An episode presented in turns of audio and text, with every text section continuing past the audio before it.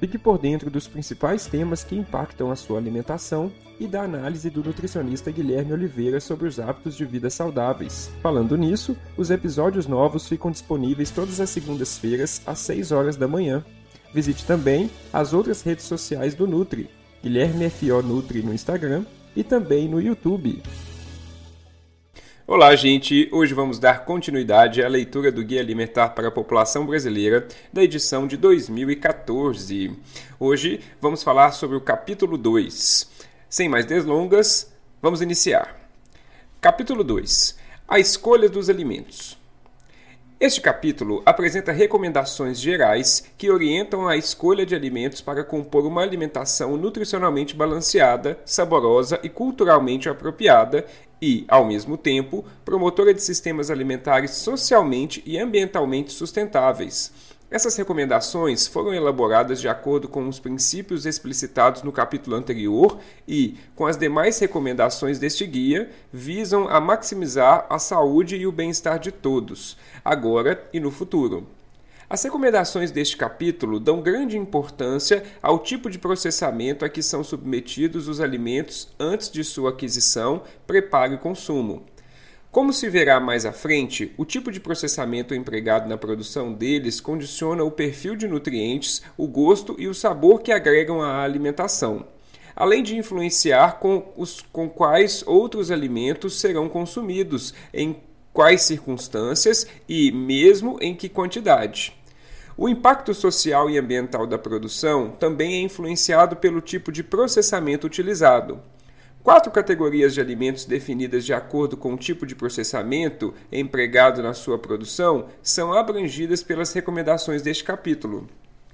A primeira reúne alimentos in natura ou minimamente processados. Alimentos in natura são aqueles obtidos diretamente de plantas ou de animais, entre parênteses, como folhas e frutos ou ovos e leite, fecha parênteses, e adquiridos para consumo sem que tenham sofrido qualquer alteração após deixarem a natureza.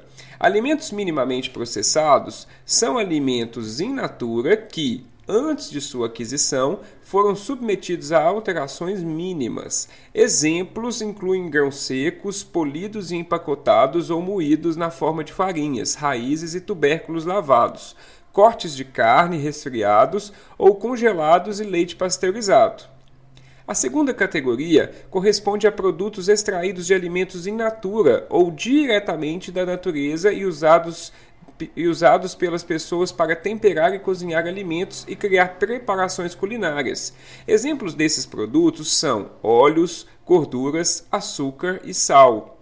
A terceira categoria corresponde a produtos fabricados essencialmente com a adição de sal ou açúcar a um alimento in natura ou minimamente processado, como legumes em conserva, frutas em calda, queijos e pães. A quarta categoria corresponde a produtos cuja fabricação envolve diversas etapas e técnicas de processamento e vários ingredientes, muitos deles de uso exclusivamente industrial. Exemplos incluem refrigerantes, biscoitos recheados, salgadinhos de pacote e macarrão instantâneo. A seguir, apresentamos as sugestões para consumo das quatro categorias de alimentos consideradas por este guia. As recomendações são acompanhadas por uma definição detalhada de cada categoria, por uma lista dos alimentos que dela fazem parte e pelas razões principais que justificam a orientação que justificam as orientações feitas quanto ao seu consumo.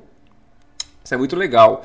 É, agora nós estamos entrando de fato no, na parte importante do livro, né? capítulo 1 ainda muito introdutivo e tudo mais. Eu sei que as partes iniciais são um pouco mais cansativas, gente, mas continuem, continuem a escutar aqui esse audiobook, que vocês vão gostar bastante do conteúdo, vai acrescentar muito aí para a alimentação, o estilo de alimentação na vida de vocês. Alimento, continuando a leitura. Alimentos in natura ou minimamente processados. Faça de alimentos in natura ou minimamente processados a base de sua alimentação.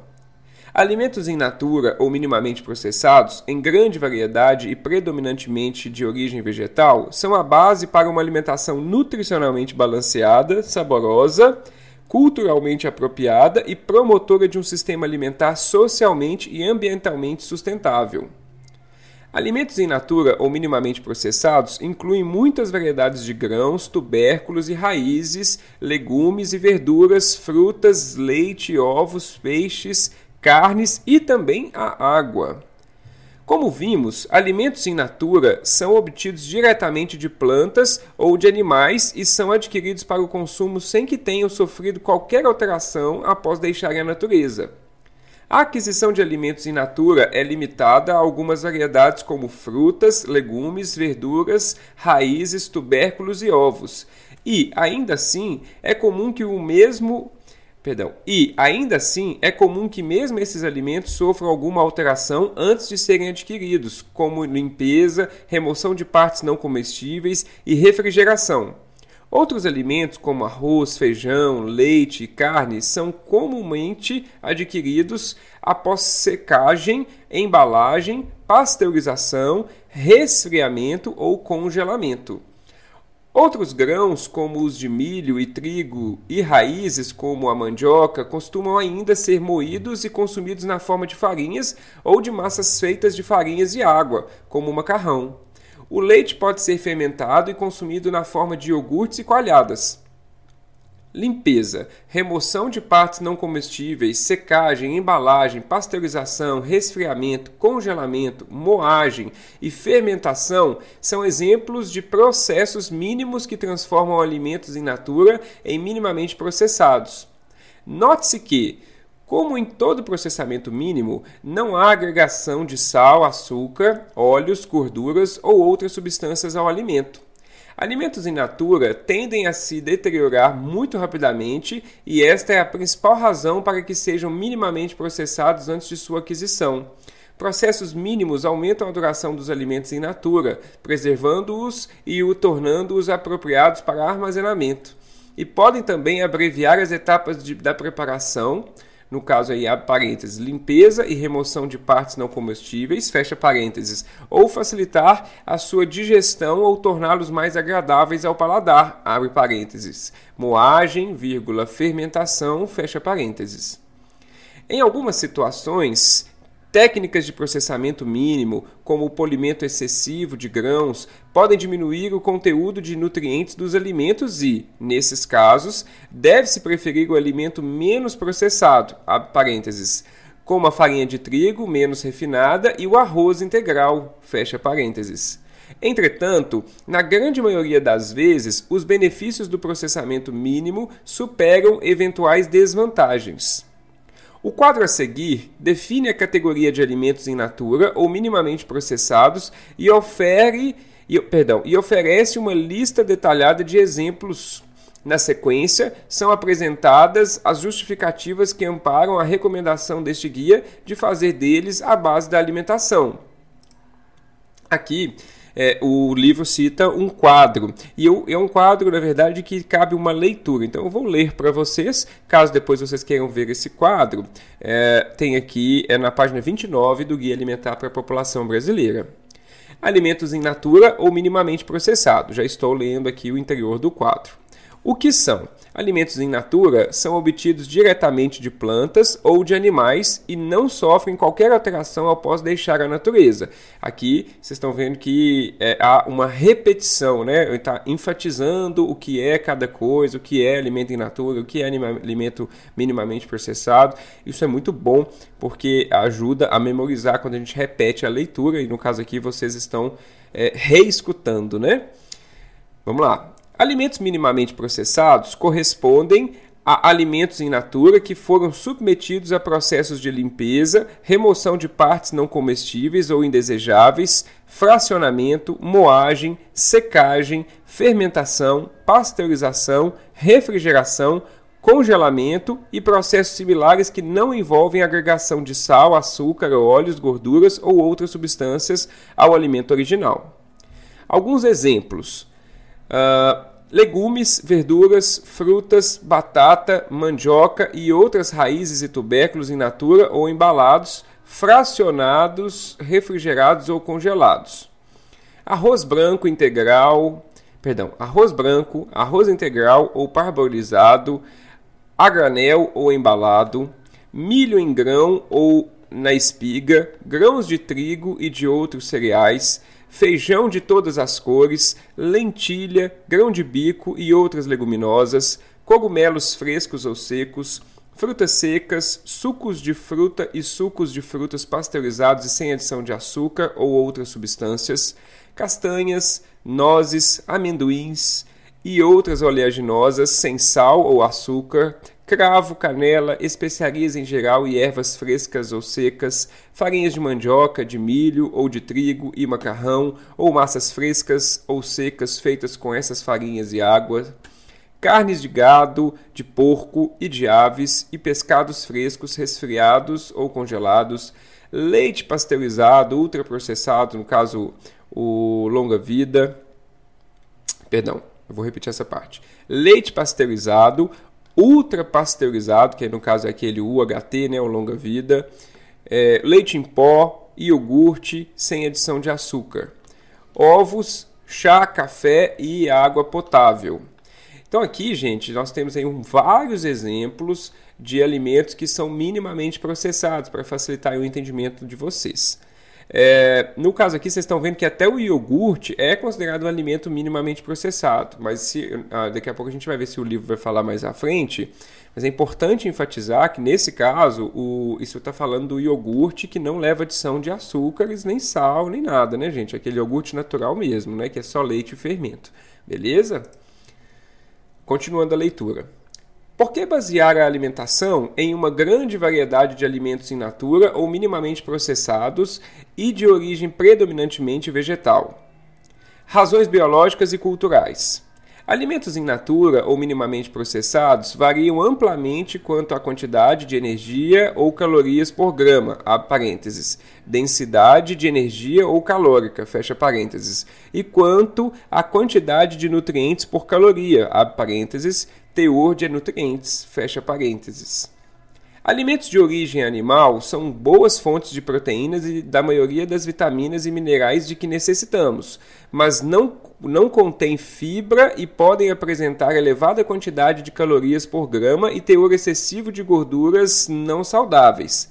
Características que podem favorecer o risco de obesidade, de doenças do coração e de outras doenças crônicas. Por sua vez, alimentos de origem vegetal costumam ser boas fontes de fibras e de vários nutrientes e geralmente têm menos calorias por grama do que os de origem animal, mas individualmente tendem a não fornecer na proporção adequada todos os nutrientes de que necessitamos. De fato, com exceção do leite materno nos primeiros seis meses de vida, nenhum alimento sozinho proporciona aos seres humanos o teor de nutrientes que seu organismo requer. Isso explica a razão de a espécie humana ter evoluído de modo a se tornar apta a consumir grande variedade de alimentos. Também explica por que diversas sociedades e sistemas alimentares tradicionais se estabeleceram combinando alimentos de origem vegetal com perfis de nutrientes que se complementam e consumindo pequenas quantidades de alimentos de origem animal. Exemplos de combinações de alimentos de origem vegetal que se complementam do ponto de vista nutricional são perdão, vamos repetir essa parte. Exemplos de alimentos, exemplos de combinações de alimentos de origem vegetal que se complementam do ponto de vista nutricional são encontrados na mistura de, de cereais com leguminosas a parênteses, comum na culinária mexicana e presente no nosso arroz com feijão, fecha parênteses. De cereais com legumes e verduras, abre parênteses, comum na culinária de países asiáticos e presente no arroz com jambu do Pará, fecha parênteses. De tubérculos com leguminosas, abre parênteses, comum em países africanos e presente no nosso tutu com feijão, fecha parênteses e de cereais ou tubérculos com frutas, abre parênteses, comum em várias culinárias e presentes no arroz com pequi de Goiás e na farinha de mandioca com açaí da Amazônia, fecha parênteses. Então aqui nessa parte, gente, eu sei que pode ter ficado um pouco confuso, o guia traz alguns exemplos de combinações de alimentos vegetais que elas são combinações que são atrativas e prazerosas para a população daquela região que tem aquela cultura alimentar, mas que são também combinações muito nutritivas, que só enriquecem mais é, é as refeições. Aí ele dá exemplos aí, né, no nosso famoso arroz com feijão e alguns exemplos regionais, como no caso aqui o, o o jambu do Pará com arroz, né, no caso aí de, de uma população da região específica, e dá outros exemplos. Então é importante que vocês valorizem essas combinações que nós fazemos. No Brasil, a combinação mais famosa mesmo é o arroz com feijão, né? Que tem o arroz tem alguns aminoácidos ali que são essenciais e que o feijão não tem, e o feijão tem outros aminoácidos que são essenciais e que o arroz não tem, por isso eles são alimentos que se complementam muito bem. Continuando a leitura. Em muitas das culinárias tradicionais, carnes, peixes e ovos são consumidos como parte de preparações culinárias que têm como base alimentos oriundos de plantas. A adição de alimentos de origem animal acrescenta sabor à comida, realça o sabor de cereais, feijões, legumes, verduras e tubérculos e melhora a composição nutricional da preparação final.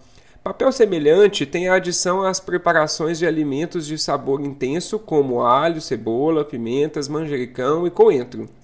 Com a complementação de pequenas quantidades de alimentos de origem animal, combinações de alimentos de origem vegetal, vários tipos de grãos, raízes, tubérculos, farinhas, legumes, verduras, frutas e castanhas constituem base excelente para uma alimentação nutricionalmente balanceada, saborosa e culturalmente apropriada. Aqui tem outro ponto que eu gostaria de comentar. Vocês estão vendo, né, gente, que eu estou parando mais para comentar nessas partes, porque agora a gente entrou de fato no que, o, que a mensagem que o guia quer passar. Então eu vou comentando um pouquinho para deixar ainda mais rico para vocês essas, essa experiência, tá bom? É, então, Aqui, aqui o livro ele fala de sempre assim é, combinações de vários alimentos de origem é, vegetal com pequenas porções de, de, alimentos de origem animal. E de fato é isso gente. As pessoas hoje elas têm uma visão muito distorcida de que, que proteína é só alimento de origem animal como as carnes os ovos os peixes e que os alimentos de origem, de, os, de origem vegetal, né, no caso cereais e outros alimentos de origem vegetal, não têm proteínas. E isso é uma inverdade. É, são alimentos ricos em proteínas e muito mais nutritivos do que os alimentos de origem animal. Isso não significa que é necessário fazer uma alimentação apenas com, com alimentos de origem vegetal, mas introduzir os alimentos de origem animal em pequenas porções, em pequenas quantidades. Não há necessidade de se fazer, de ter um exagero, salvo algumas exceções em que a pessoa está passando por um processo de consultoria nutricional e ela recebe um plano personalizado e sim, aí sim ela tem que respeitar as quantidades que o nutricionista propôs ali de alimentos de origem animal. Beleza? Vamos continuar a leitura. Razões sociais e ambientais. A opção por vários tipos de alimentos de origem vegetal e pelo limitado consumo de alimentos de origem animal implica indiretamente a opção por um sistema alimentar socialmente mais justo e menos estressante para o ambiente físico, para os animais e para a biodiversidade em geral. O consumo de arroz, feijão, milho, mandioca, batata e vários tipos de legumes, verduras e frutas tem como consequência natural o estímulo de agricultura familiar e da economia local, favorecendo assim formas solidárias de viver e produzir contribuindo para promover a biodiversidade e para reduzir o impacto ambiental da produção e distribuição dos alimentos. A diminuição da demanda por alimentos de origem animal reduz notavelmente as emissões de gases de efeito estufa, é, parênteses, responsáveis pelo aquecimento do planeta, fecha parênteses, o desmatamento decorrente da criação de novas áreas de pastagem e o uso intenso de água. Vou parar mais uma vez para poder complementar. Vocês estão vendo aqui que o guia ele não defende uma alimentação vegana. Não que ela, nessa parte pelo menos, né? Não que ela esteja é, é, equivocada a alimentação vegana, mas é que o guia defende uma alimentação mais equilibrada, onde as pessoas consumam sim alimentos de origem animal, mas de forma moderada, pequena, porque não há de fato a necessidade de ter exagero para ter assim uma demanda mais, uma divisão é, dos nutrientes dos alimentos de forma mais justa para nós e para a natureza também. Ok? Então tomar cuidado com o exagero aí das proteínas ou dos alimentos de origem animal. O menor consumo, voltando à leitura, o menor consumo de alimentos de origem animal diminui ainda a necessidade de sistemas intensivos de produção animal, que são particularmente nocivos ao meio ambiente. Típica desses sistemas é a aglomeração de animais que, além de estressá-los, aumenta a produção de desejos por áreas e a necessidade do uso contínuo de antibióticos, resultando em poluição do solo e aumento do risco de contaminação de águas subterrâneas e dos rios, lagos e açudes da região. Sistemas intensivos de produção animal consomem grandes quantidades de rações fabricadas com ingredientes fornecidos por monoculturas de soja e de milho. Essas monoculturas, por sua vez, dependem de agrotóxicos e do uso intenso de fertilizantes químicos, condições que acarretam riscos ao meio ambiente, seja por contaminação das fontes de água, seja pela degradação da qualidade do solo e aumento da resistência de pragas, seja ainda pelo comprometimento da biodiversidade. O uso intenso de água e o emprego de sementes geneticamente modificadas, no caso as transgênicas, comuns às monoculturas de soja e de milho, mas não restritos a elas, são igualmente motivo de preocupações ambientais.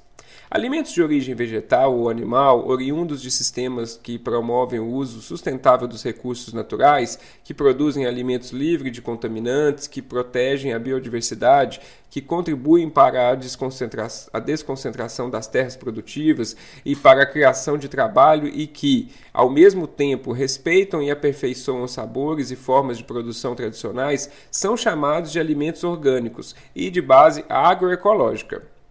Quanto mais pessoas buscarem por alimentos orgânicos e de base agroecológica, maior será o apoio que os produtores da agroecologia familiar receberão e mais próximos estaremos de um sistema alimentar socialmente e ambientalmente sustentável. Embora uma alimentação nutricionalmente balanceada possa conter apenas alimentos in natura ou minimamente processados, grãos, raízes e tubérculos, farinhas, legumes e verduras, carnes e pescados são habitualmente consumidos na forma de preparações culinárias salgadas ou doces, feitas com óleos, gorduras, sal ou açúcar. Esses produtos são utilizados nas cozinhas, nas casas das pessoas ou nas cozinhas de restaurantes para temperar, misturar e cozinhar alimentos em natura ou minimamente processados e para com ele e para com eles criar preparações culinárias agradáveis ao paladar. Sobre esta categoria de produtos, aplica-se a segunda recomendação deste capítulo: óleos, gorduras, sal e açúcar. Utilize óleos, gorduras, sal e açúcar em pequenas quantidades ao temperar e cozinhar alimentos e criar preparações culinárias. Desde que utilizados com moderação em preparações culinárias, com base em alimentos in natura ou minimamente processados, os óleos, as gorduras, o sal e o açúcar contribuem para diversificar e tornar mais saborosa a alimentação sem que fique nutricionalmente desbalanceada. E aqui é um ponto muito importante também desse guia, que não traz terrorismo alimentar, ou seja, ele não demoniza nenhum alimento. Ou, inclusive as gorduras né, que sofrem agora nesse período em que nós estamos, que eu estou gravando o podcast, um, um, grande terrorismo, que o açúcar é viciante, que a gordura é muito prejudicial à saúde, que não deve ser consumida, no caso os óleos, né? Na verdade, quando utilizados com moderação, dentro de preparações culinárias e, e consumido de forma equilibrada, é super nutritivo, é, ajuda a dar sabor aos alimentos e a consumir ali de forma é, mais interessante aquela preparação. Vou ter uma mensagem aqui do guia, vou tentar ler para vocês. Óleos, gorduras, sal e açúcar são produtos alimentícios usados para temperar e cozinhar alimentos e para criar preparações culinárias. Aqui é uma mensagem que está dentro de uma fotografia do livro. Continuando a leitura. Óleos vegetais, como os de soja, milho, girassol ou oliva, gorduras, como a manteiga e a gordura de coco, sal e açúcar, são produtos alimentícios fabricados pela indústria com a extração de substâncias presentes em alimentos in natura ou, no caso do sal, presentes na natureza. Esses produtos são utilizados pelas pessoas nas cozinhas de suas casas ou em refeitórios e restaurantes para temperar e cozinhar alimentos em natura ou minimamente processados e para criar preparações culinárias variadas e agradáveis ao paladar. Raramente são consumidos na ausência daqueles alimentos. Óleos ou gorduras, por exemplo, são utilizados para cozinhar arroz e feijão, para refogar legumes, verduras e carnes, para fritar ovos e tubérculos e no preparo de caldos e sojas. Óleos são também adicionados em saladas de verduras e legumes como forma de tempero. O sal é usado como tempero em todas as preparações. Ele também é usado no preparo culinário de conservas de legumes feitas em casa e é adicionado à massa de farinha de trigo e à água usada no preparo culinário de tortas e pães caseiros. O açúcar de mesa é utilizado para criar doces caseiros à base de frutas, leite e ovos e para fazer bolos e tortas à base de farinhas. Óleos, gorduras, sal e açúcar não substituem alimentos in natura ou minimamente processados. Repetindo essa parte. Óleos, gorduras, sal e açúcar não substituem alimentos in natura ou minimamente processados. Muito importante, eles não substituem, eles estão presentes, misturados a esses alimentos no preparo de alguma receita culinária. Né? Óleos, gorduras, sal e açúcar, o que são? são produtos, aqui é um resuminho, tá, gente? São produtos extraídos de alimentos in natura ou da natureza por processos como pressagem, moagem, trituração, pulverização e refino. São usados nas cozinhas das casas e em refeitórios e restaurantes para temperar e cozinhar alimentos e para criar preparações culinárias variadas e saborosas, incluindo caldos e sopas, saladas, tortas, pães, bolos, doces e conservas. Exemplos: óleos de soja, de milho, de girassol ou de oliva, manteiga, banha de porco, gordura de coco, açúcar de mesa branco, demerara ou mascavo, sal de cozinha refinado ou grosso. Por que óleos, gorduras, sal e açúcar devem ser utilizados em pequenas quantidades em preparações culinárias? Óleos, gorduras, sal e açúcar são produtos alimentícios com, teor, com alto teor de nutrientes cujo consumo pode ser prejudicial à saúde.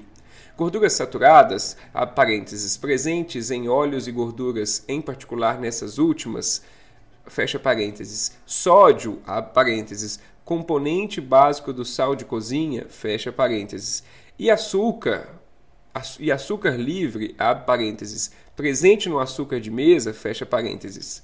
O consumo excessivo de sódio e de gorduras saturadas aumenta o risco de doenças do coração, enquanto o consumo excessivo de açúcar aumenta o risco de cárie dental, de obesidade e de várias outras doenças crônicas, que não cito aqui, mas eu vou comentar, como por exemplo o diabetes. Além disso, óleos, gorduras e açúcar têm elevada quantidade de calorias por grama. Óleos e gorduras têm 6 vezes mais calorias por grama do que grãos cozidos e 20 vezes mais do que legumes e verduras após cozimento. O açúcar tem 5 a 10 vezes mais calorias por grama do que a maioria das frutas.